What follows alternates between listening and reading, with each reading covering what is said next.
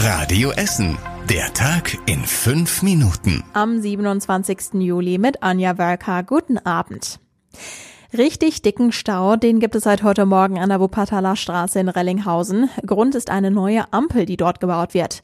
Der Rechtsabbieger der Konrad-Adenauer-Brücke auf die Wuppertaler Straße bekommt sie. Bisher ist dort nun ein Zebrastreifen. Dort hatte es viele Unfälle mit Fahrradfahrern gegeben. Über den Stau haben sich schon zig Essener heute richtig geärgert, zum Beispiel Gabi. Ich stehe schon fast eine halbe Stunde. Es geht nur sozusagen im Schneckentempo, wenn überhaupt mal ein paar Meter vorwärts, aber es tut sich sonst nichts. Das ist auf jeden Fall echt, echt blöd. Jetzt hat die Stadt auf das Verkehrschaos reagiert. Aktuell müssen sich Rechtsabbieger und wer geradeaus will eine Spur teilen. Das ist zu viel für eine Spur. Bis morgen früh sollen statt einer wieder zwei Spuren befahrbar sein. Dafür wird unter anderem eine Abbiegespur zusätzlich genutzt. Die Stadt hofft, dass der Verkehr von der Marie-Juchas-Straße dann durch die zwei Spuren schneller abfließt. Und auch für den Verkehr auf der Wuppertaler Straße gibt es eine Änderung.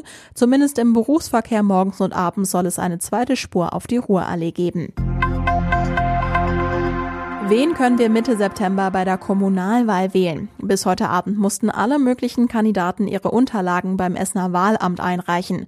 Formal geht es dabei zum Beispiel um Unterschriften von Unterstützern. Die müssen beim Wahlamt vorgelegt werden. Das ist etwas schwierig für parteilose Kandidaten oder wenn Kandidaten aus kleinen Stimmbezirken kommen.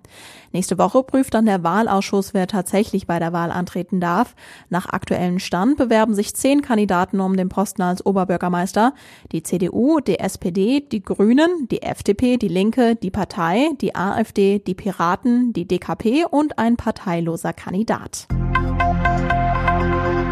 Letzte Woche hat es schon einen starken Anstieg an Corona-Infizierten bei uns in der Stadt gegeben. In den letzten Tagen ist die Zahl nochmal ähnlich sprunghaft gestiegen. Viele Wochen lag die Zahl der Infizierten bei uns zwischen 50 und 70. Am Freitag waren es schon knapp 100. Aktuell steht sie bei 122. Das ist der höchste Wert seit Anfang Mai. Einen großen Ausbruch gab es nach Radio Essen Informationen nicht. Stattdessen gibt es viele kleinere Corona-Ausbrüche, die alle unabhängig voneinander sind. Die Zahlen bereiten wir euch auch immer als Grafik auf. Auf radioessen.de werden sie jeden Tag von uns aktualisiert. Seit einer Woche laufen sie schon, die Bauarbeiten auf der Rüttenscheider Straße. Damit wird die Rü zur Fahrradstraße umgebaut. Ab heute wird an noch mehr Kreuzungen gearbeitet, etwa am Rüttenscheider Stern an der Zweigert- und Clara Straße und noch etwas weiter Richtung Innenstadt auf Höhe vom Museum Volkwang im Bereich der K- und Witteringstraße. Für Autofahrer heißt das Umwege in Kauf nehmen. Einige Abschnitte der Rü werden zur Einbahnstraße und ihr könnt nicht von überall auf die Rüttenscheider Straße drauffahren. Alle Infos dazu im Detail könnt ihr auch nochmal in unserem Artikel auf radioessen.de nachlesen. Die Bauarbeiten dauern noch gut neun Wochen. Wie geht es den Restaurants in unserer Stadt in Zeiten von Corona? Der Deutsche Hotel- und Gaststättenverband warnt gerade vor einem großen Restaurantsterben in Essen. Fast jedes dritte Restaurant soll die Corona-Krise nicht überstehen, heißt es. Davon ist bei uns allerdings noch nicht zu spüren, hat eine Radio Essen-Recherche ergeben. In Alten Essen etwa gibt es mittlerweile zwei neue Biergärten. Einer wurde während der Krise auf die Beine gestellt, der andere war schon vorher geplant. In Stele haben die drei Italiener wieder offen. Außerdem stehen in der Fußgängerzone jetzt Karussells. In Rüttenscheid haben praktisch alle Restaurants und Cafés wieder auf, genauso wie in Werden. Klar ist aber trotzdem, aktuell machen die Gastronomen nur die Hälfte oder noch weniger Umsatz, sagt der Verband.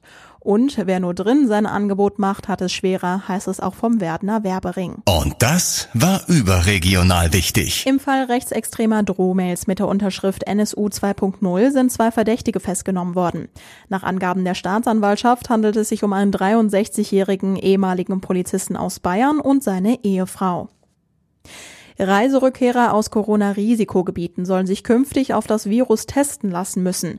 Bundesgesundheitsminister Jens Spahn sagte der DPA, er werde eine Testpflicht für Einreisende aus Risikogebieten anordnen. Und zum Schluss der Blick aufs Wetter. Heute Nacht ist es dicht bewölkt, dabei bleibt es aber meistens trocken bei Tiefstwerten von 20 Grad. Morgen gibt es weiter viele Wolken, teilweise ist die Sonne komplett verdeckt, Schauer bilden sich aber nur selten, es wird maximal 24 Grad warm. Und die nächsten aktuellen Nachrichten gibt's morgen früh ab 6 Uhr bei Radio Essen im Programm. Ich wünsche euch einen schönen Abend. Bis morgen. Das war der Tag in fünf Minuten. Diesen und alle weiteren Radio Essen Podcasts findet ihr auf radioessen.de und überall da, wo es Podcasts gibt.